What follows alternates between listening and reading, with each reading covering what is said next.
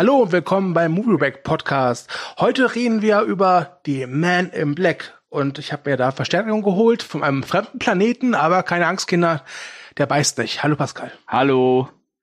Pascal, ähm, ja, es ist soweit. Äh, am 13. startet Men in Black International in den deutschen Kinos. Wir wissen nicht genau, wann dieser Podcast hier erscheint. Also falls er nach dem 13. erscheint, dann geht ins Kino, wenn ihr wollt. Es läuft noch Men in Black. Jo. ja. Äh, ich habe mir heute angeguckt äh, in der Presseverführung zur Information. Wir nehmen das Ganze am 11.06. auf. Jetzt habt ihr alle Grundinfos. Und ja, äh, wir mögen Men in Black, Pascal, ne? Ja, Ne? Sehr gerne sogar. Und deswegen reden wir mal heute über die Men in Black. Mhm. Ja. Äh, bevor wir anfangen, die Men in Black äh, basieren ja auf einem Comic von äh, Lowell Cunningham. Ich weiß deine Antwort, aber ich frage trotzdem, kennst du die Comics? Natürlich nicht. okay, äh, dann kann ich äh, dazu fügen, ich auch nicht. Ah, gut. Ja, äh, aber okay, ähm, die scheinen gut genug gewesen zu sein, um sie zu verfilmen. Und das zu einer Zeit, als Comic-Verfilmungen noch nicht diesen Status haben wie heute. Denn der erste Man in Black kam 1997 in die Kinos. Tjo. Ja. Pascal, hm. Weißt du noch, wann du zum ersten Mal geguckt hast und wie war damals dein erster Eindruck? Äh, das weiß ich sogar noch ziemlich genau. Ähm, es müsste 1998 oder 1999 sein äh, gewesen sein. Und zwar ähm, war ich da bei meiner Oma und mein Onkel hatte unten im Keller ein äh, großes Filmregal, wo ganz viele VHS-Kassetten lagen von aufgenommenen Filmen. Und äh, es gab eine VHS, die äh, ich sehr gerne mochte. Da war sowohl Man in Black drauf als auch Predator 2. Und ähm, ja, ich war damals sehr jung. äh, nämlich sieben oder acht. okay. Und äh, habe mir dann immer Men in Black angeschaut und äh, war sehr begeistert. Und ähm, ich weiß noch, wenn Men in Black als, äh, als äh, Men in Black aus war, fing direkt Predator 2 an. Und ähm, irgendwie hatte meine Oma dafür einen, einen Sensor. und nach fünf Minuten äh, war dann Sense mit Predator 2. Ja. Und äh, deswegen habe ich immer, wenn ich Men in Black gucke, auch ein bisschen Erinnerung an Predator 2. Aber darum geht's ja heute gar nicht, sondern darum, dass ich Men in Black sehr früh gesehen habe und damals natürlich sehr begeistert davon war, von, von dieser Welt, äh, die da ähm, aufgebaut wurde. Aber ich muss deinem Onkel ein bisschen Lob aussprechen, weil die Filme miteinander, das ist, das hat schon was. Also thematisch passt das ziemlich gut zusammen. Ja. Ne? Äh, also außerirdische Großstadt. Ja, ja, ja. ja, ja. War natürlich ja. die geschnittene Fassung, ne? Klar, damals äh, lief er, war er ja noch nicht ab 16, der Predator ja, 2. Ich glaube, das ist ziemlich egal, weil es war so, so, so eine Raubkopie, glaube ich, oder? Nee, war aufgenommen. Aber, aber schon 98, das, das kann nicht sein, weil der Black kam noch 97 in die Kinos. Ich dachte ja, oder es war 99. 99, okay, okay, okay. Dann habe ich hm? nichts gesagt. Ja? ja. Aufkopierer sind ja böse. Ja, nein, nein, es war aus dem Fernsehen aufgenommen. Vielleicht war es auch schon okay. 2000, ähm, aber ja. auf jeden Fall war ich ja. jung. Okay. Ja, äh, ich habe den damals im Kino geguckt. Ähm, ja. Ähm, und ich weiß noch, ich äh, war zu Hause und da lief äh, auf RTL so ein Spot, wo halt äh, gesagt wurde, hey, dieser neue Superstar Will Smith, ja, der Fresh Prince of Bel Air, hat einen neuen Film, der bald startet. Und der heißt Men in Black und der hat das Zeug, der erfolgreichste Film aller Zeiten zu werden. Und dann haben sie eine Szene gezeigt, überraschenderweise mit einer der letzten, nämlich da, wo Tom Lee Jones und Will Smith dieses UFO von der Schabe vom Himmel holen mit diesem Riesenwummen. Ja? Mhm.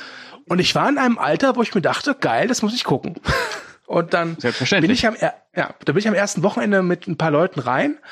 Äh, und es war ein großer, großer Spaß. Und ich glaube sogar, dass Men in Black zu den Blockbuster-Filmen gehört, die ich in meinem Leben am häufigsten geguckt habe. Weil der, als er auf Video kam, dann auch im Freundeskreis so rumging, weil den halt jeder mochte. Und wenn man sich halt mal getroffen hat für so Filmabende oder einfach nur so, das war halt ein guter Film, den man mal so zwischenschieben konnte, weil der ja, glaube ich, gerade mal so 90 Minuten geht. Ja? Richtig. Ja. Und ja, und ich muss auch sagen, wenn ich zurück, mich zurückerinnere, äh, damals wurde Man in Black 1 noch beworben mit Steven Spielberg präsentiert. Mhm. Das war damals noch was richtig Besonderes. Ich meine, das macht man heute, glaube ich, auch noch, aber ich glaube, so dieser, dieser besondere Touch, wenn du sagst, übrigens, das wird von Steven Spielberg präsentiert, ist so ein bisschen weg heutzutage, glaube ich. Ja, aber daran ist er leider auch selber schuld, ne? Ja, aber damals war es halt doch so. Und dann auch dieses, dieses Emblem-Logo zu Beginn, äh, nee, da waren wir alle sehr, sehr heiß drauf. Und natürlich darf man nicht vergessen, Will Smith war halt damals der Shit. Der hat ja auch, äh, der hat ja seine Karriere mit Bad Boys und natürlich Independence Day angefangen. Ähm, und viele waren auch so ein bisschen skeptisch, weil nach Independence Day gleich nochmal Alien-Invasion oder Aliens. Äh, aber ich finde, die Filme sind thematisch dann doch relativ unterschiedlich und auch stilistisch. Also ich glaube, da, da außer, außer Aliens ist da jetzt wenig Gemeinsamkeit, oder findest du da? nee, nee, nee. Äh, außer, dass die beiden Filme natürlich Blaupausen für das Blockbuster-Kino sind, ne? Äh, das ist so. Das stimmt, wobei, ähm, was ich mich dann wieder frage, ist, man in Black 1 und auch 2, zu dem wir gleich kommen. Ja, nur gehen wir auf Man in Black 1. Der dauert 90 Minuten, noch nicht mal. Der ist 90 Minuten komplett vorbei, mit Abspann, Vorspann, allem. Ja, aber er erzählt einfach alles. Tja. Und ich habe nicht das Gefühl, nach Man in Black 1, dass ich das Gefühl habe, so, irgendwas fehlt da. Nee, der, der ist total rund. Ähm, ich habe in Man in Black 1 ein kleines Problem, einfach weil ich ihn so oft gesehen habe. Mhm. Ja, ich, ich, wenn ich ihn, ich habe ihn, glaube ich, vor einem Jahr noch mal gesehen und da fand ich ihn ah, nett. Aber das liegt nicht am Film, sondern einfach, ich habe ihn zu oft gesehen. Ja. Da ist irgendwie der Reizwerk. Wenn ich jetzt noch mal so fünf, sechs Jahre warte und den noch mal gucke, da, ich glaube, da habe ich wieder richtig Spaß mit dem Ding. Ja, also ich habe mir die Reihe jetzt noch mal angeschaut und äh, ich habe einfach gemerkt, wie wohltuend das ist, diese Filme zu gucken, die ja wirklich äh, ganz bei sich sind. ja, da, ja. da wird nicht äh, viel äh, Zeit verschwendet, da geht's los, da wird alles über die Figuren gesagt, was wichtig ist und äh, ja, die versuchen nicht mehr zu sein irgendwie, ne? Wenn man heutige Blockbuster sieht, die gehen ja äh, in der Regel alle über 150 Minuten inzwischen, ne? Ja, das stimmt. Ähm, mir ist gerade eben, als ich noch mal so auf, äh, auf den Filmseiten rumgesurft bin von Man in Black, aufgefallen, dass der Drehbuchautor des ersten Teils ein gewisser Ed Solomon ist. Und der hat unter anderem auch die Drehbücher zu Bill und Ted geschrieben. Ja. Und ich finde, so ein bisschen so dieses bizarre, skurrile, durchgedrehte findest du da auch in Man in Black wieder. Wenn auch in einer anderen Verpackung. Auf jeden Fall. Also äh, auch das Bunte, ne? Oder auch dieses, auch diese, äh, auch diese Lust am äh, Fantasieren einfach, ne? Ja. Wobei ja. der Ed Solomon ja, glaube ich, auch das Drehbuch zu äh, Super Mario Bros. geschrieben hat, ne? Ja, und so die Unfassbaren zwei. Es war nicht alles Gold, das gebe ich ja zu. Das gebe ich ja zu. Ähm, aber ich finde das ganz interessant. Ich glaube nämlich, dass Ed Solomon neben dem anderen Herrn, den ich jetzt gerne ins Spiel bringen würde, durchaus wichtig war für den Erfolg des ersten Teils. Äh, den anderen Herrn, den ich ins Spiel bringen möchte, den nenne ich mal ganz lieb, der Tim Burton des kleinen Mannes. äh, Barry Sonnenfeld, der hat angefangen als Kameramann, hat unter anderem die Frühwerke der Coen-Brüder äh, auf Film gebannt mhm. und hat dann Adams Family 1 und 2 gemacht, zwei großartige Filme und dann halt Man in Black. Und ich finde, also damals. Mittlerweile die letzten Barry Sonnenfeld-Filme, die kann man, sollte man lieber vergessen, außer jetzt Man in Black 3, der war noch, der war, das kommt gleich. ähm, ähm, aber äh, damals äh, fand ich, Barry Sonnenfelds Filme waren so ein bisschen so Tim Burton, aber mit so einer gewissen Maß, eigenen Maßregelung. Naja, vor allem ähm, muss man ja sagen, also Adams Family, klar, ja. die wirken schon äh, ein bisschen wie Tim Burton, aber sie sind noch nicht, sie haben noch nicht dieses Paradiesvogelhafte, ne? Ja. Also sie sind nicht ganz so exzentrisch. Also klar, es ist, ist so, das klingt jetzt total scheiße, was ich jetzt sage, aber äh, Barry Sonnenfeld war so am Anfang irgendwie die Schmalspurversion von Tim Burton. Ja, und vor allem, äh, Tim Burton hat ja immer gerne von Außenseitern erzählt und die Adams Family war halt nie Außenseiter. Also klar, die anderen haben sie immer so wahrgenommen, aber die Adams Family für sich gesehen hatte niemals äh, diese Außenseiterposition inne. Nee. Die, waren, ne, die waren immer so bei sich. Ja, ja, ja, die hatten ihren eigenen Kreis, wo sie drin äh, ja. schalten und walten konnten. Ja. ja. Richtig. Ja, schade, dass Barry Sonnenfelds Karriere dann so ein bisschen. Äh. ja, ich glaube irgendwie, äh, ah, der große, der große Knick war wahrscheinlich Wild Wild West, ne? Klar, danach kamen noch Man in Black 2 und Man in Black 3 und jede Menge Ärger, die alle drei zu empfehlen sind. Ja. Äh, aber ich glaube, Wild Wild West, der hat irgendwie Spuren hinterlassen. Hm, ja, das stimmt schon. Ja, aber äh, Wild Wild West, da kommt ja demnächst ein Trashcast, wenn ich mich recht erinnere, oder? Richtig, richtig. Ja. Gut, da kannst du dich damit gerade vollends auslassen. Äh, ja. Mein Tipp ist, dass Carlo den Film abfeiern wird. Ja, äh, von mir aus. Ja. Pascal, du musst für die gute Sache captain. Ja. Mhm. Streng dich an. ja. mhm. Gut, kommen wir mal zu, ähm, äh, zu zwei anderen Männern. Ja. ja. Mhm. Äh, den einen hatten wir gerade eben schon erwähnt, Will Smith. Mhm. Und dann gibt es noch Tommy Lee Jones. Mhm. Wie wichtig ist die Paarung Jones und Smith für Men in Black gewesen? Ähm, der Film lebt da komplett von, der lebt komplett von dieser, von dieser äh, Charakterchemie. Also, wenn die Harmonie zwischen den beiden Figuren nicht funktionieren würde, dann, ich glaube, dann wäre Men in Black nicht halb so viel wert, wie es heute äh, ist. Ja. Weil die sind Was ja auch beide so schön unterschiedlich, ne? Ja. Ich, ich muss auch sagen, ich habe immer das Gefühl, und vielleicht ist es auch so, dass die gar nicht wirklich spielen. Ja, also ich habe immer das Gefühl, Will Smith ist einfach so wie in dem Film und Tommy Lee Jones ist einfach so wie in dem Film, ja. Und das ist gutes Schauspiel. Das ist gutes Schauspiel, ja. Und das, deswegen funktionieren die beiden äh, auch so hervorragend zusammen. Muss man ja wirklich sagen. Das ist ja, ist ja, Man in Black ist ja auch ein Buddy-Movie, ne? Und äh, ein ziemlich gutes, wenn man äh, sich die Chemie zwischen ähm, Will Smith und Tommy Lee Jones anschaut und dann mal die Chemie zwischen Will Smith und Martin Lawrence anschaut. dann sieht äh, man, dass die, dass die sich, wer? Was? Ich wollte nur sagen, ich empfehle zur Chemie zwischen Will Smith und Martin Lawrence unsere Hatecast Nummer zwei, glaube ich, war es. Ja, zu, zu Bad, Bad Boys 2, ja. ja. Ja, und äh, das Schöne an ähm, Will Smith und Tommy Lee Jones, also Agent K und Agent J, ist ja, dass die äh, ja, die necken sich schon, aber ähm, sie versuchen nicht, sich gegenseitig äh, runterzumachen, wie halt bei Bad Boys der Fall ist. Ne? Die sind schon auf Augenhöhe.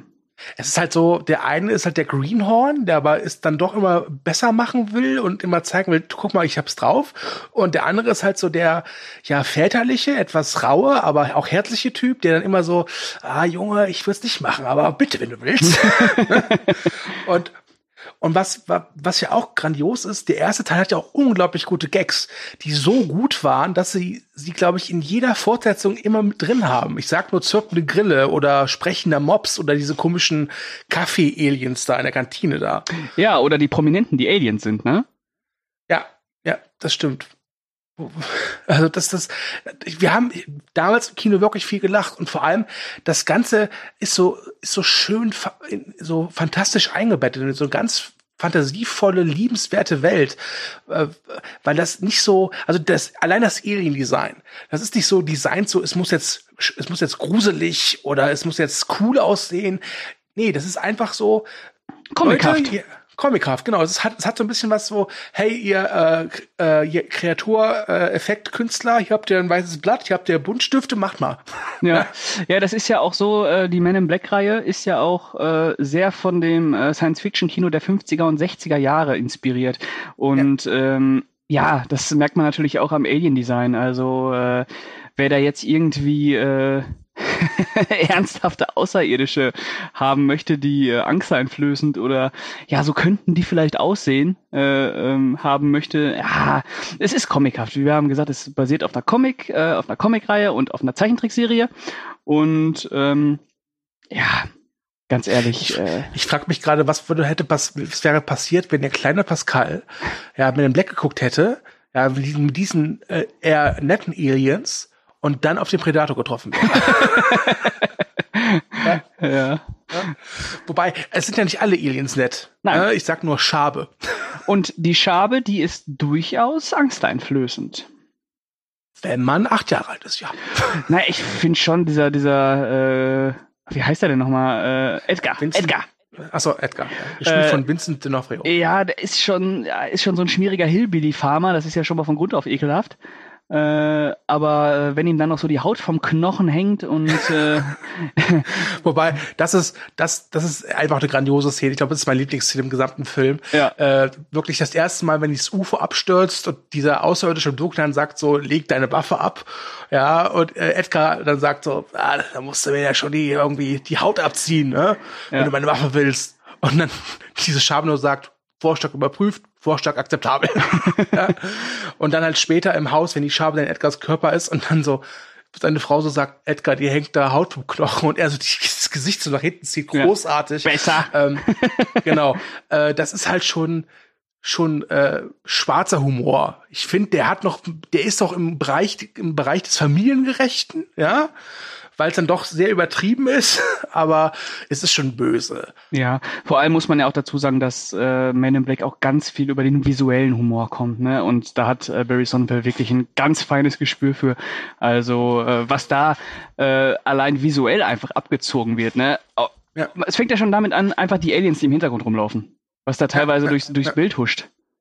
Was ich immer total komisch finde, ist dieser eine Pförtner von den Men in Black, der da immer in der Mitte dieses Ganges sitzt und mhm. man fragt immer, wofür ist der Typ eigentlich da? Ja, das finde ich immer köstlich, wenn dann Will Smith immer an ihm vorbeigeht. ja? Und natürlich auch eine grandiose Szene ist äh, die, ich sag mal, Tintenfischgeburtsszene. Super, super. Ne? Nee, der, der hat ganz, ganz viele ikonische Szenen. Ja. Wirklich. Also, wenn du an Men in Black denkst, dann ist es nicht so ein Film, wo du sagst, ah, diese eine Szene, die ist geil, so wie es bei heute, heutigen Block Blockbustern oft der Fall ist, dass du sagst, ja, die Szene war gut, aber sonst, äh, aber bei Men in Black ist halt 90 Minuten straff konzentriert und wirklich jede Szene ist gut. Ja. Da gibt's keine Szene, ja. wo du sagst, na ja, die hätten sich jetzt sparen können. Ja. Äh, worüber ich noch gerne reden würde bei dem ersten Teil ist äh, Linda Fiorentino, äh, die ja diese Gerichtsmedizinerin spielt, die dann am Ende des Films ja auch zu den Men in Black gehört. ich fand's immer schade, dass das so fallen gelassen wurde weil ich muss gestehen, ich fand das Ende vom ersten Teil sehr schön. Das Ende vom ersten Teil fand ich sogar, als ich das jetzt wieder gesehen habe, sogar durchaus berührend. Ja. Weil, ähm, ja, ähm, Agent äh, J äh, erfüllt da ja Agent K quasi den, äh, den Wunsch, wieder ins normale Leben zurückzukehren. Ne? Und er gibt damit auch seinen Mentor auf und äh, ja, wird selbst zum Mentor quasi, ne?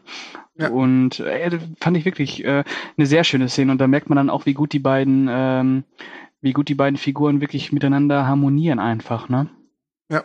Äh, und welche Figur ich auch immer toll fand, war äh, Agent Z, gespielt von Rip Torn, also der Chef der MIB. Die fand ich auch immer sehr amüsant. ja. ja. Und natürlich äh, nicht zu vergessen ist äh, Tony Schalup.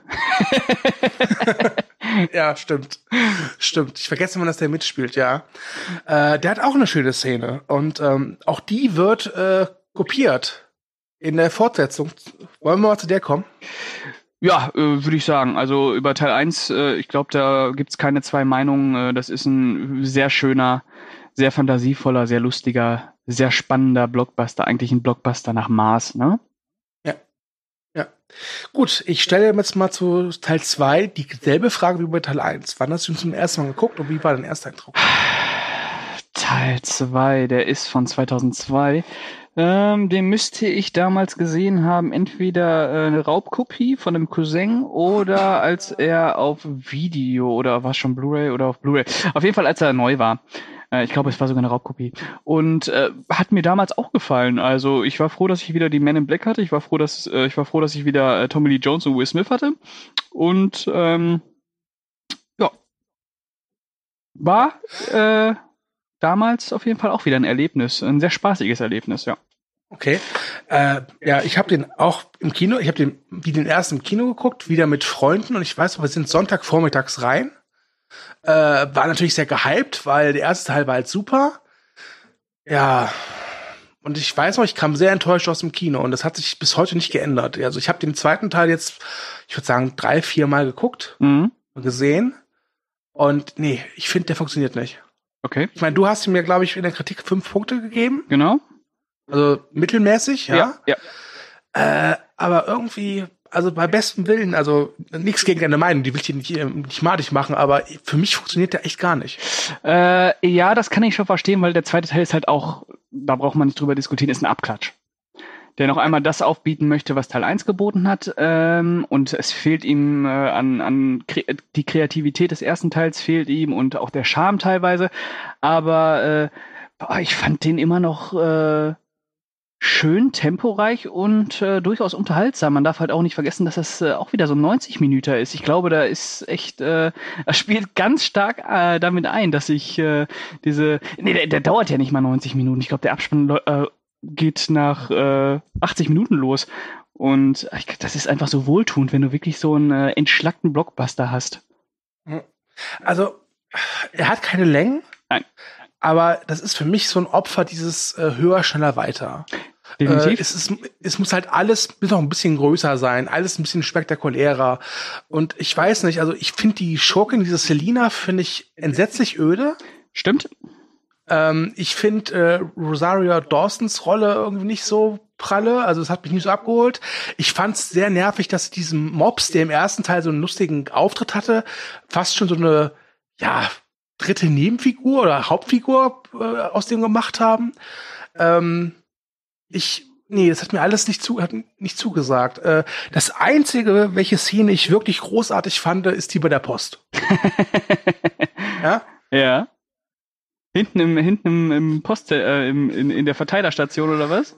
Genau, genau. Wenn äh, also zur Erklärung, äh, Tommy Lee Jones ist ja im normalen Leben wieder angekommen und äh, aber jetzt gibt's halt eine Bedrohung und nur Agent K, also Tommy Lee Jones, kann jetzt äh, helfen und das heißt, er wird dann deneuralisiert, wie es heißt, oder deneutralisiert, keine Ahnung. Ähm, und der arbeitet halt bei der Post. Mhm. Und ich fand es auch so schade, weil am Ende des ersten Teils wird halt so gezeigt, okay, er ist wieder mit seiner Frau zusammen. Ja. Und das fand ich ein sehr schönes Ende. Und einfach nur im zweiten Teil, weil sie noch mal brauchen, wird er gesagt so, ja, die hat sich von ihm wieder getrennt. Das fand ich sehr schade. Also, und auch gemein der Figur gegenüber. Mhm. Weil ich einfach das Gefühl hatte, eigentlich hat Agent Carey ja seinen Sold erfüllt. Ja. Äh, der ist für die, eigentlich ist der unnötig. Der ist nur in dieser, diesem Film drin, weil halt eben die Leute mit Men in Black Will Smith und Tom Lee Jones äh, verbinden. Ja. ja? Und das fand ich sehr schade, aber ich, ich finde es halt großartig, wenn sie ihn dann besuchen, das erste Mal dieser, in dieser Postfiliale und Will Smith ihm zeigt, dass da halt alles, dass alles Aliens sind. Und dann öffnet Tom Lee Jones doch diesen, diesen Postroboter und da drin sitzt so ein Typ mit vier oder sechs Armen und raucht. und ich finde die Reaktion von Tom Lee Jones so grandios, wenn er einfach so die Kippe wegnimmt und dann so, Rauchen ist verboten hier. ist großartig. Aber, aber ansonsten, äh, leider funktioniert der für mich gar nicht. Leider. Schade. Aber ist, äh, ja, er hat halt die typischen Fortsetzungskrankheiten. Das ist, äh, ist einfach so.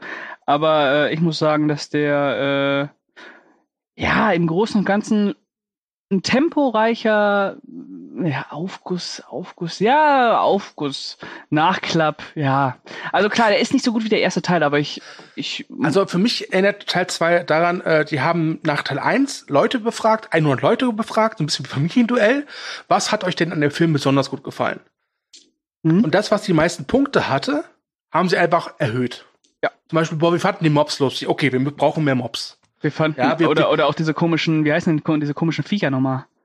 Diese kaffeesaufenden. Ja, äh, ja ich, äh, die haben einen Namen, aber er fällt mir gerade nicht ein. Ja. ja. Äh, wie heißen sie denn ja? Oder, ach, ich, oder, oder Linda Fiorentino, ach, die fand Die Wurmlinge, so. Wurmlinge, ja. ja. ja? Also, das, das war schon so äh, ein Film nach Sicherheitsprotokoll. Ja, das stimmt schon. Also, natürlich ist der zweite nicht so gut wie der erste. Da, da gibt's, äh, gibt's nichts zu streiten drüber, das ist einfach so. Aber ich muss sagen, dass äh, ich fand immer noch, dass der ähm, Barry Sonnenfeld da immer noch schöne äh, inszenatorische Ideen drin hat und äh, allein das Tempo, also das ist halt echt äh, eine Wohltat, ne? Wie der da durchpeitscht, ohne äh, ja äh, hektisch zu wirken auch, ne? Mhm. Ja. Und außerdem die Chemie zwischen Will Smith und Tommy Lee Jones funktioniert immer noch. ja. ja. Gut. Ähm, wie lange war eigentlich Pause zwischen Teil 2 und Teil 3? Das ist eine gute Frage. Ich glaube, 2002 war der, war der zweite und der dritte müsste 2012 gewesen sein. Zehn Jahre. Zehn Jahre. Es, es erinnert mich so ein bisschen an äh, Mission Impossible. Mhm. Weißt du, da war auch so. Der erste war ein Erfolg. Der zweite hat dann größer, weiter, schneller, aber er kam dann nicht so gut an. Ja. Und dann dachte man so, oh, ah, ich glaube, das, das, ist die, das ist schon tot nach dem zweiten Teil. Und dann haben sie den dritten Teil versucht und dann so, hey, funktioniert ja wieder.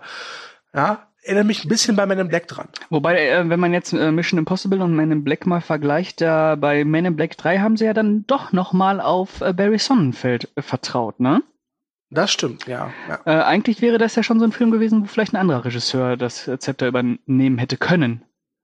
Vielleicht auch sollen. Das, das weiß ich nicht. Also, ähm, ja, aber Barry Sunfeld tat dem dritten Teil, glaube ich, ganz gut. Ich kann gleich was zu äh, Man in Black International sagen, der ja nicht von Barry Sunfeld ist. Ja. Aber äh, dazu gleich mehr.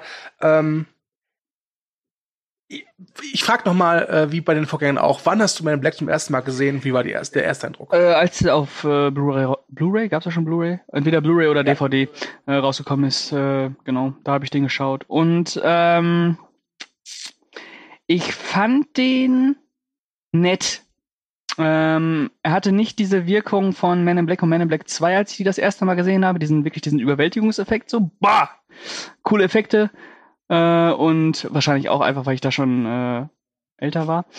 Aber ähm, ich fand den immer noch äh, angenehm zu schauen. Mhm. Ich habe den im Kino geguckt. ja. Und äh, ich habe den geguckt, das war, da kam ich von einem Vorstellungsgespräch, was echt nicht gut gelaufen ist. Mhm. Was wirklich nicht gut gelaufen ist. Ja. Ja so ein Vorstellungsgespräch, äh, wo man sich gefragt hat, warum habt ihr mich überhaupt eingeladen, wenn ihr mir, wenn ihr mir nur zehn Minuten sagt, dass ich nicht für den Job geeignet bin. Super, weißt du, da fühlt man sich gleich richtig gut. Mhm. Dumme Arschlöcher. Dumme Arschlöcher. Naja, und dann dachte ich mir, okay, soll ich jetzt nach Hause fahren oder fahre ich mit dem Bus eine andere Strecke und gehe ins Kino? dachte, okay, gehe ich ins Kino. Und äh, siehe da, äh, es, es, es lief Men in Black 3. Mhm. Hab mir ihn angesehen alleine, und ich muss sagen, es war der richtige Film zur, zu einer schlechten Zeit. Also ähm, ich kam sehr gut unterhalten und tatsächlich sogar auch ein bisschen emotional gerührt aus dem Film. Und äh, finde, der hat seine Macken und kommt auch nicht an den ersten Teil dran, aber ich habe ja gerade eben schon äh, erklärt, warum ich den zweiten nicht so toll finde. Fand ich, war der dritte wirklich da, ich habe da so eine Art Entwicklung gesehen in dem dritten Teil. Nee. Und nicht nur und nicht nur, weil Tom Lee Jones nur noch ganz kurz dabei ist und Josh Brolin sein jüngeres Ich spielt. Ja, der dritte Teil, der ist auch darum bemüht, den Kreis zu schließen und äh, dieses äh, Kreisschließen, das äh, schafft er ja dadurch, indem er wirklich auch äh, das emotionale Potenzial äh, weiter ausschöpft. Ne? Man ja. muss ja sagen, die letzten 20 Minuten sind ja wirklich sehr emotional. Ja, und ich muss auch sagen, ich, äh, ich liebe den Darsteller Michael Stuhlbarg, den man zuletzt, glaube ich, bei Call Me, äh, Call Me By Your Name gesehen hat. Ja. Äh, oder war er noch, der, der spielt gefühlt überall mit letzter Zeit. Also die Verlegerin war dabei, äh, Sirius ah, der, der, war, der war, äh, wo war, der war noch Steve wobei? Jobs. Shape Ach, of Water. Shape of Water, genau. Doctor Strange. Äh, Doctor Strange. Arrival. Also der, der ist überall dabei und das ist ein richtig guter Schauspieler. Ich glaube, der kommt oft eigentlich vom, vom Broadway. Also der ist auch richtig klassisch ausgebildet. Und der spielt halt diesen komischen Alien, der so in die, in die Zukunft sehen kann, aber das auf so eine ganz charmante Art und Weise macht. Ja. Ja. Also äh, wer unsere Recaps von Game of Thrones gesehen hat, der weiß, äh, dass ich Bran echt total scheiße finde, weil er halt so emotionslos ist. Und das Michael Stuhlbachs Figur ist sowas wie der Anti-Bran. Ja, er, er, hat so autistische Züge, ja. Äh, aber ähm, er sagt wenigstens, was passieren könnte. Ja. Ja. Im Gegensatz zu Bran, äh, der dann da in seinem Rollstuhl sitzt und sagt, ja, habe ich gewusst. habe ich gewusst. Ja, ja. Äh, ja wirklich. Also auch, äh, naja, diese Figur ist ja äh, auch ähm, maßgeblicher Teil davon, dass der, dass der dritte Teil äh, diese Emotionen freilegen kann, ne? Ja. Und es gibt ein paar auch hübsche Ideen, muss ich gestehen. Also ich finde zum Beispiel ganz schön diese Szene, wenn sie bei Andy Warhol sind. ja. ja. Ähm, man muss dazu sagen, der Antagonist, gespielt von Jermaine Clement, den kennt man unter anderem aus äh, What We Do in the Shadows, der ist auch recht flach, ja, aber er, er hat, er hat trotzdem sowas Schönes, sowas, was, sowas, er hat so eine, wie soll ich sagen, so eine leicht asoziale Ausstrahlung, finde ich. Boris. Boris, genau. Ja. Liegt wahrscheinlich nur am Namen. ja. ja ähm, wie gesagt, äh, er hat ein paar Längen. Das stimmt. Ich. ich glaube, es ist äh, auch von den ersten drei der längste. Auch wenn, auch wenn ja. der, aber der dritte, auch der dritte Teil geht, glaube ich, unter drei, äh, unter drei Stunden natürlich klar, aber unter zwei Stunden. Ja. Mhm. Er geht, glaube ich, so gut 105 Minuten. Ja. ja. Und man ähm, muss auch dazu sagen, dass der dritte Teil äh, ja auf eine andere ähm, Charakterdynamik setzt, denn äh, Tommy Jones hat nur eine ganz kleine Rolle. Ja. Und äh, dafür, denn es gibt ja, es gibt einen Zeitsprung, äh, bei dem ähm, Will Smith äh, zurück in die äh, Ende der 60er Jahre springt und da auf das äh, jüngere Ich von Agent K trifft, äh, das gespielt wird von äh, Josh Brolin. Und äh, Josh Brolin ist natürlich auch ein grandioser Darsteller. Ah, und der macht das auch sehr gut. Macht er auch sehr gut. Der kann nämlich genauso stoisch gucken wie Tommy Lee Jones. Ja. Ja, ja also man, man muss natürlich dazu sagen, dass durch diesen Zeitsprung und das jüngere Ich von Agent K wird natürlich auch wieder viel von dem Charakter, äh, ja, soll ich jetzt sagen, entmystifiziert. Das ist vielleicht ein bisschen viel, aber natürlich formuliert er auch viel aus. Wie konnte Agent K so werden? Was hat Agent K so hart werden lassen? Und, und, und, und, und. Äh, aber er macht es nicht uncharmant. Ja. Ne? Ja. Also er buchstabiert nicht aus, was, äh, was keine Sau interessiert. Also es gibt jetzt kein, äh, äh, mein Vater hatte mich nie lieb, äh, äh, Trauma oder so, ne? Aber äh, naja, er versucht ihn schon ein bisschen mehr zu äh, charakterisieren, was natürlich selbstverständlich ist, aber ich glaube, dass es, dass sich da auch vielleicht Leute dran gestört haben, äh, wenn sie zu viel über diese Figur erfahren. Keine Ahnung.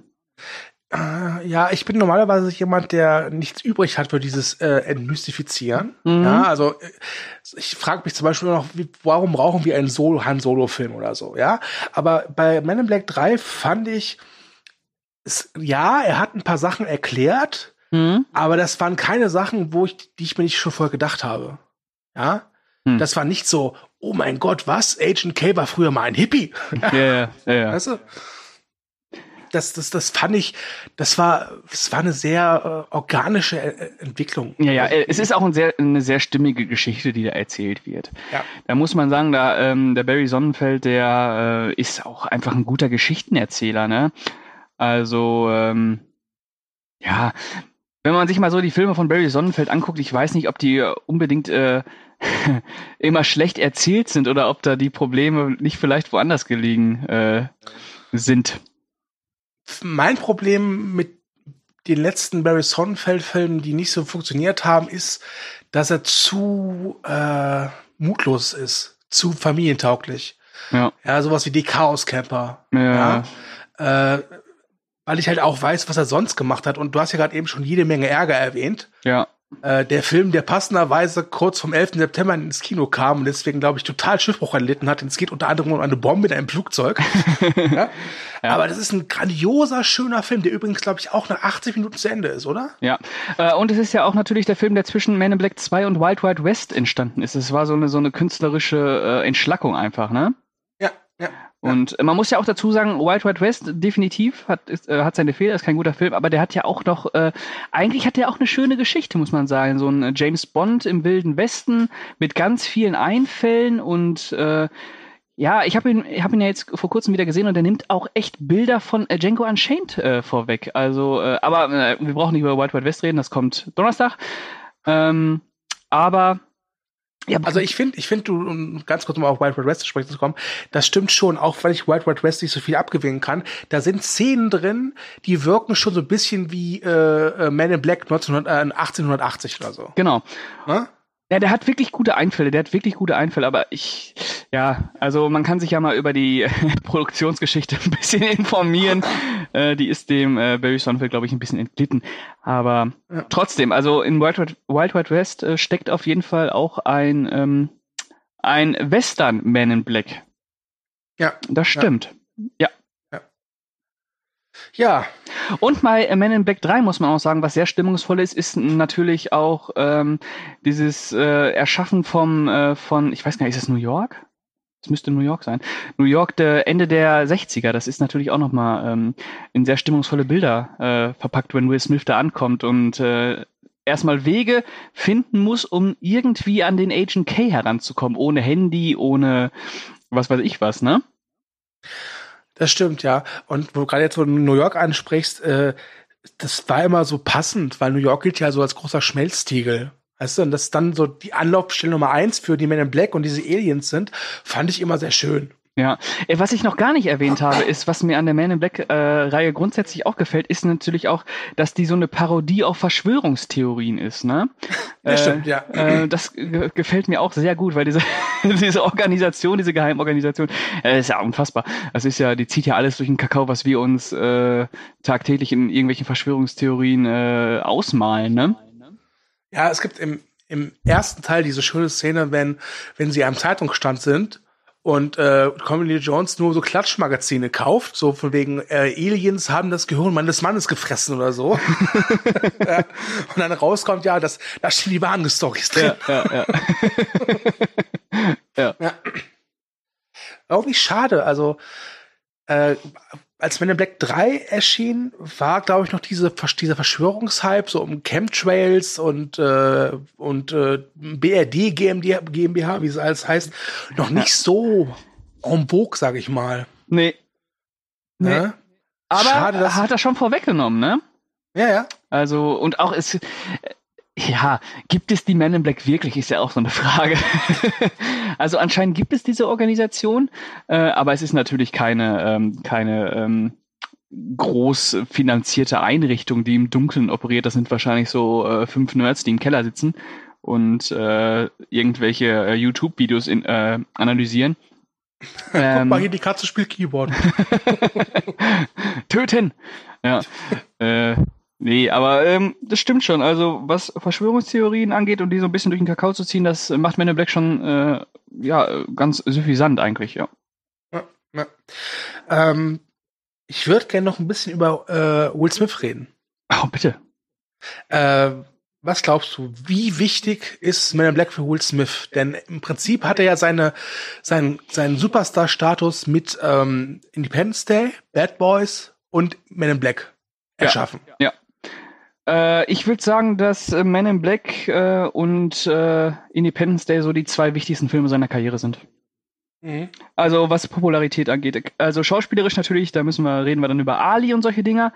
Äh, aber ich glaube, Bad Boys war ja auch, das war zwar schon ein großer Film, aber das war ja nicht so der äh, Ultra-Blockbuster wie jetzt Independence Day, ne? Nee, also alleine, weil Bad Boys halt auch R-rated war. Das darf Ja, nicht vergessen. genau. Das war auch damals schon eine wichtige Sache, welche Altersfreigabe die Filme haben. Ne? Eben.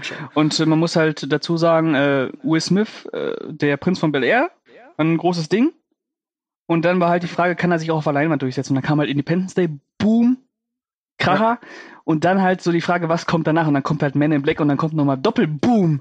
Ne? Ja. Äh, und Ja. der war Superstar, ne? Also ich glaube, äh, Will Smith so Ende der 90er, äh, auch wenn dann ähm, Wild Wild West äh, die 90er abgeschlossen hat, äh, der war unantastbar. Man muss ja auch dazu sagen, 1998 kam auch der Staatsfeind Nummer 1. Äh, klar, das war jetzt auch nicht so der super Blockbuster, aber das war auch grandioser Aber Film. toller ne? Film, toller Grandios. Film. Und Will Smith schauspielerisch auch grandios in dem Ding, ne? Ja. Also wirklich, also der hat Independence Day, Man in Black und der Staatsfeind Nummer 1 hintereinander gemacht. Ey, boah, Hammer. Ja. Nee, also wirklich, äh, tolle Karriere. Ja, Ich, ich habe nur immer das Gefühl, so äh, nach dem Flop von, äh, von Wild Wild West, dass der, der Willy sich gedacht hat, okay, wisst ihr was, jetzt, jetzt mache ich mal was Dramamäßiges. ja. Weißt du, jetzt versuche ich mich mal als Muhammad Ali oder als todkranker Kerl oder als Vater, der mit seinem Sohn äh, nachts auf Klos schläft und sich in der Oder, Wall Street versucht. oder als äh, mysteriöser Golfer. oder als, genau, äh, Legende von Beggar Vance, genau. Mhm.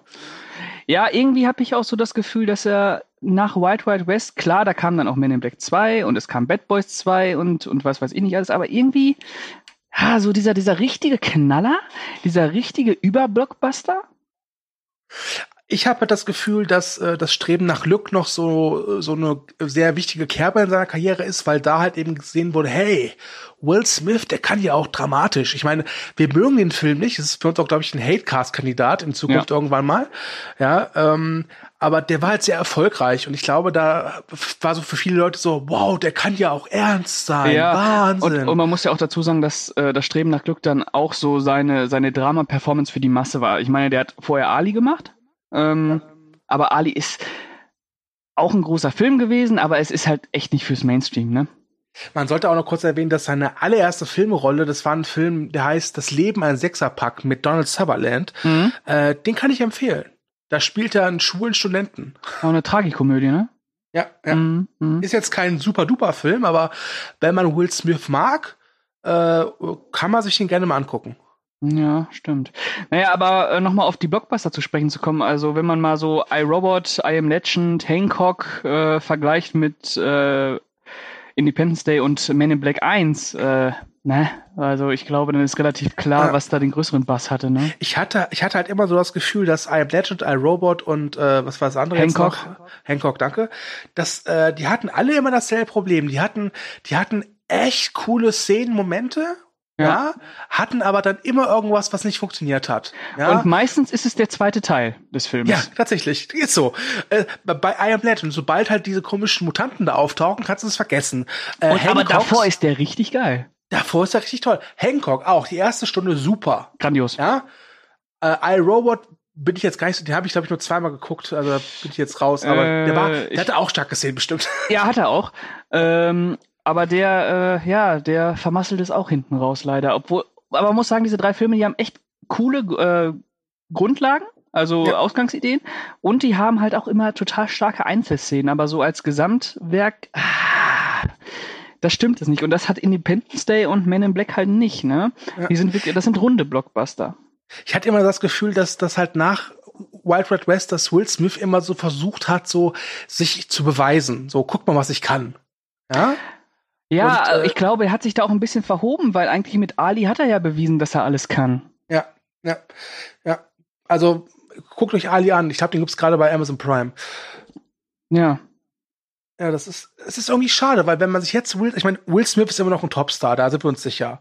Aber ich habe nicht das Gefühl, dass er denselben Stellenwert hat wie zur Zeit von, als so als Men in Black 2 so in die Kinos kam. Definitiv nein. Definitiv nein.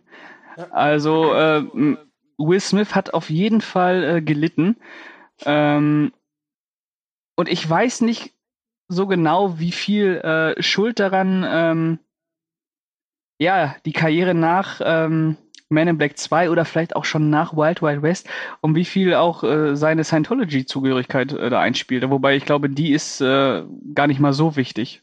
Ist die, ist die überhaupt jetzt bestätigt? Die da, ist bestätigt, ja.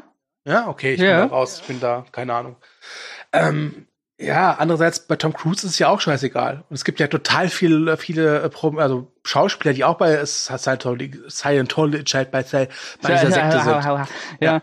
Naja, irgendwie fehlt hier, fehlt ja auch äh, nach ähm, Man in Black 3, da kam dann halt sowas wie After Earth, Winter's Oh, Tale, ja. Erschütternde Wahrheit, Fokus, Verborgene Schönheit, äh, Suicide Squad, Bright. Das sind so Dinger, okay, Bright war eine Netflix-Produktion, äh, die nehmen wir nochmal raus, aber der Rest, da fehlt halt so, ah, da fehlt der Knaller, ne? Und wenn du dann so fünf Jahre äh, äh, wirklich sechs, sieben Filme machst und die alle irgendwie scheiße sind, außer Fokus, den mochte ich ja. Ja, Ähm, Fokus ist okay. Ich glaube einfach, äh, dass das Problem ni- nicht so sehr darauf zu suchen ist, wie die, äh, wie die Filme an der Kasse abgeschnitten haben, sondern einfach, dass die Leute, also früher hast du Will Smith gesehen und du wusstest sofort, okay, das macht Spaß, das ist, das, das funktioniert, ja. Ob jetzt Bad Boys, äh, Men in Black äh, oder Independence Day, das war einfach so, das war der Will Smith, ja. Das war Mhm. so, hey, der kann was, der macht Spaß, gut ist. Und dann kam, glaube ich, dieser Bruch. Ich glaube, es fing so an mit Man in Black 2, als, als halt viele, ich bin ja nicht der Einzige mit der Meinung, dass Man in Black 2 nicht gut ist, äh, gesehen haben, okay, das, das, das, das, das macht nicht so großen Spaß. Dann kam halt Wild Wild West, das war ja auch eine ziemliche Katastrophe. Ja, und äh, Naja, Wild glaube- West kam drei Jahre vor Men in Black. Zwei. Ach, wirklich? Ja, Men in Black äh, ist Men in Black 2 ist 2002 und Wild Wild West ist 1999. Ah, okay. Äh, ich Ja. ich habe ja auch noch eine Theorie, dass vielleicht so der ähm, der Prinz von Bel Air äh, so ein bisschen oder diese diese Welle so abgeflacht ist, dass man ihn dann wirklich Ja. nicht mehr so mit dem jugendlichen Will Smith in Verbindung bringt. Ja. Weißt du, was wir gar nicht geredet haben, jetzt bezüglich auf Will Smith? Äh, den Titelsong von Man in Black. Ich finde den nämlich auch sehr wichtig, tatsächlich. Ja gut, es ist auch so ein Erkennungsmerkmal. ne? Es ist so die Genau. äh, Men in Black Identität, die da mitschwingt, ne? Genau. Das haben sie auch bei Wild Wild West äh, wiederholt und ich muss gestehen, das Beste an Wild Wild West ist der Schlusssong. Allein dieses Wiki Wiki Wow Wow West, Jim West, Desperado. Weißt du, das, Oh Gott. Ja, ja. ja? Ähm, ja. aber äh, tatsächlich, äh, mit Man in Black verbinde ich halt wirklich dieses Lied. Das ist halt ein echt guter Popsong. Hm? Ähm, und das war auch damals ein richtig großer Hit. Ich, das hat, ich glaube, damals war es wirklich so, ich meine, damals, es war, ich glaube, Internet gab es schon, aber jetzt nicht in dem um Umfang wie heute. Damals ist man auch in den Laden gegangen, hat sich eine CD gekauft. Ja.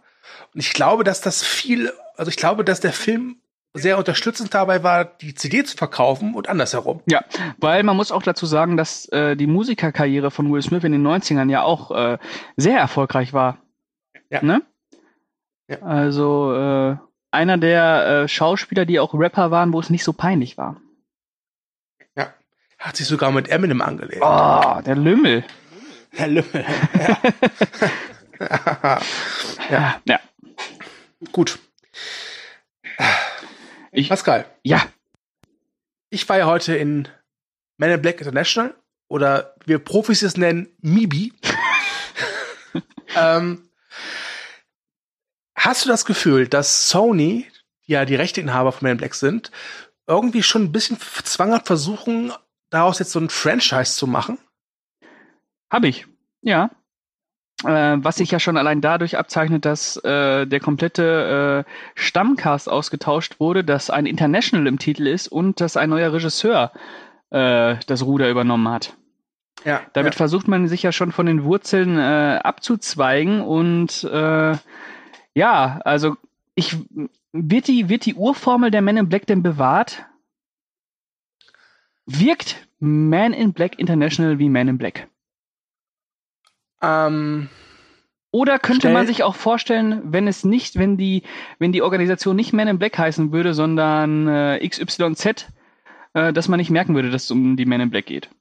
Also sie haben halt so diese Trademarks drin. Ja, du hast das Auto mit dem roten Knopf, du hast natürlich ja. die schwarzen Anzüge, du hast diese in New York diese diese Zentrale mit diesem komischen Pförtner wieder an der Eingangshalle. Neuralisator wahrscheinlich auch. Genau, ja, hast ja, du auch. Mhm. Ähm, du, du, hast auch in ein zwei Szenen sprechende Möpse. Oh, ja, sprechende also Möpse. ein, also ich weiß, ja, ja, du hast du hast ganz strange Aliens. Du hast auch ein Alien-Design, was sehr bunt ist und auch nicht, wie ich, wie wir schon gesagt haben, nicht so zwanghaft auf cool, sondern eher eher so auf fantasievoll getrimmt ist. Ähm, aber was dem Film, also was dem Film halt wirklich fehlt, ist dieser Charme von den ersten drei, beziehungsweise Teil 1 und Teil 3. Der wirkt sehr so am Reißbrett konzipiert, verstehst du? Mhm. Ähm, und ich habe nichts gegen Tessa Thompson und äh, Chris Hemsworth, die halt äh, die Hauptrollen spielen. Die waren ja schon in Tor 3 äh, zusammen zu sehen. Aber Chris Hemsworth spielt halt Chris Hemsworth. Mhm. Und Tessa Thompsons Figur hätte auch, ich weiß nicht, die hat, die fand ich sehr langweilig. Und der Film ist auch bemüht, alles ein bisschen größer erscheinen zu lassen. Also ist der erste Man in Black, der fast zwei Stunden geht. Ähm, ja, das ist immer schon ein schlechtes Zeichen, ne? Also ja. erzählökonomisch waren die ersten, auf jeden Fall die ersten zwei ja wirklich äh, schön straff. Ja. Und bei dem, ich meine, ich konnte ja auf die Uhr schauen, weil ich mein Handy abgeben musste, aber es gab da wirklich Momente, die fand ich sehr öde. Und äh, da so Momente, kennst du das, wenn du im Kino bist und du denkst so, boah, ich könnte jetzt einfach mal ein paar Minuten die Augen zumachen. Ja? ja? Äh, ich habe natürlich nicht gemacht. Ähm, dazu ist der halt voll äh, voller bekannter Gesichter. Auch wenn man sich fragt, warum. Also zum Beispiel Rebecca Ferguson hat so einen Mini-Auftritt von fünf Minuten. Ähm, erzählerisch ist das, ist der nicht ungelenk, aber, aber dem fehlt der Flow mhm. einfach. Mhm. Ähm, und der hat auch wieder halt dieses höher, schneller, weiter. Ähm, und er wirkt auch wirklich so, dass Sony einfach dieses Men in Black Franchise jetzt doch weiter ausbauen will. Also, weil wir sind ja einfach im Zeitalter der Franchise-Blockbuster. Äh, und ich hatte immer so das Gefühl, Men in Black war für mich nie ein Franchise. Das waren einfach Fortsetzungsfilme. Und mit äh, Men in Black International habe ich so das Gefühl, dass Sony jetzt schon versucht, ähm, das auszuweiten. Und äh, ich finde, es hat halt noch diese Trademarks, es hat noch so schon große Fragmente, also keine kleinen, große Fragmente des, des, des Ursprungs drin, aber es fühlt sich für mich nicht mehr an wie Men in Black. Hm. Und deswegen war ich eher enttäuscht, auch wenn ich sagen, ganz klar sagen muss, ich fand den Film nicht schlecht, aber ich fand ihn auch nicht gut. Das war halt so, ja, zwei Stunden hingeguckt, hier und da mal geschmunzelt, aber insgesamt nichts gefunden, dass ich jetzt, dass ich jetzt sagen könnte, boah, das war jetzt super richtig geil. Das, nee. Hat Schade. leider nicht Klick gemacht. Ich meine, ähm, der, der Sibyl hat jetzt äh, den auch geguckt und wird für uns die Kritik schreiben. Das heißt, wenn dieser Podcast online geht, ist die Kritik wahrscheinlich auch schon draußen. Ich weiß nicht, wie er ihn fand, wer, wie Sibyl ihn fand, aber ich würde echt so zwischen vier, maximal fünf Punkte geben. Hm. Was ich keine, schade finde. Ja, keine Katastrophe, aber schon eine Enttäuschung, ne? Ja, ja. ja sehr Leider. schade. Ja, aber das Hattest ist leider heutzutage so. Ob ich Erwartungen an den neuen hatte? Hattest äh, nee. Nee, äh, nee, das wirkte für mich schon alles so nach, äh, nach Kalkül. Kommen wir nehmen jetzt eine, eine Reihe, die einen Namen hat, wo jeder was mit mhm. verbinden kann. Jeder weiß, was Man in Black ist und wir versuchen die jetzt äh, vielleicht einer neuen Generation nahezubringen und das dann auch zu einem zu einem Franchise beziehungsweise zu einem zu einem Universe auszubauen, mhm. was äh, mir schon mal grundsätzlich äh, nicht mehr gefällt, dass alles so nur noch auf dieses sequenzielle äh, Erzählen ausgelegt ist, weil dadurch halt auch wirklich Geschichten tot gelabert werden. Ne? Ja, aber vor 22 Jahren kam die erste raus. Was glaubst du, wenn, wenn jetzt jemand, der jetzt 22 Jahre alt ist, ja. noch nie Men in Black gesehen hat und der guckt sich den ersten an, glaubst du, der ist überhaupt noch empfänglich für diese Art von Film, wenn man bedenkt, was heutzutage an Blockbustern rauskommen? Ja, man muss natürlich dazu sagen, dass äh, Man in Black 1, äh, so gut er auch ist, äh, Staub angesetzt hat. Er funktioniert nicht mehr so wie heutige Blockbuster. Und die, die Sehgewohnheiten haben sich einfach verändert, die äh, Erzählstrategien haben sich verändert und ähm, ich kann mir natürlich vorstellen, dass das heute nicht mehr so funktioniert, aber ich bin der festen Überzeugung, dass äh, ein 22-Jähriger, äh, wenn er sich heute Man in Black anschaut äh, und ihn vorher noch nie gesehen hat, wird er da immer noch durchaus 90 unterhaltsame Minuten haben, auch wenn ihm Iron Man fehlt oder so. Ja. Oder aber er guckt sich einfach Teil 1 und 2 zusammen an und denkt sich so, es ist ein Film. Ja, Weil. ja, ja, wahrscheinlich. Ja. ah, es ist okay. traurig. Ja, sehr traurig. Ich würde auch gerne, äh, da wir jetzt, glaube ich, schon am Ende dieses Podcasts sind, mhm. aber ich würde ungern auf so einer enttäuschten Note enden. Ich, so, ich weiß noch nicht, wie wir enden sollen. Mhm. Ähm, wir können ja noch mal sagen, Leute, guckt euch Men in Black 1 an, auf jeden Fall. Wenn ihr noch nicht gesehen habt, tut es. Wie gesagt, der geht minus Abspann, glaube ich, gerade mal 85 Minuten. Ja? Richtig. Ähm, und wenn ihr ihn schon gesehen habt, dann guckt ihn noch mal. Also ganz ehrlich, es ist, wie Pascal schon sagte, im heutigen, in der heutigen Zeit, wo, wo gefühlt es keinen Blockbuster mehr gibt, der unter zwei Stunden geht, ist das echt eine Wohltat, sich mit einem Black anzugucken, der beweist, dass man eine relativ klassische Origin-Geschichte sehr unterhaltsam und ja. sehr abwechslungsreich innerhalb von 90 Minuten abspulen kann. Richtig. So ist es nämlich. Ja.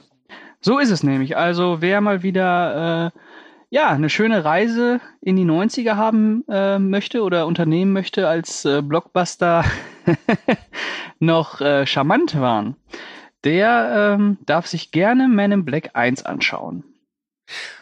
Ja, das stimmt charmant, ja, das ja. ist einfach so. Ja. Äh, also wenn ihr, wenn ihr genug von Gigantomie, äh, Giganto, helf mir mal.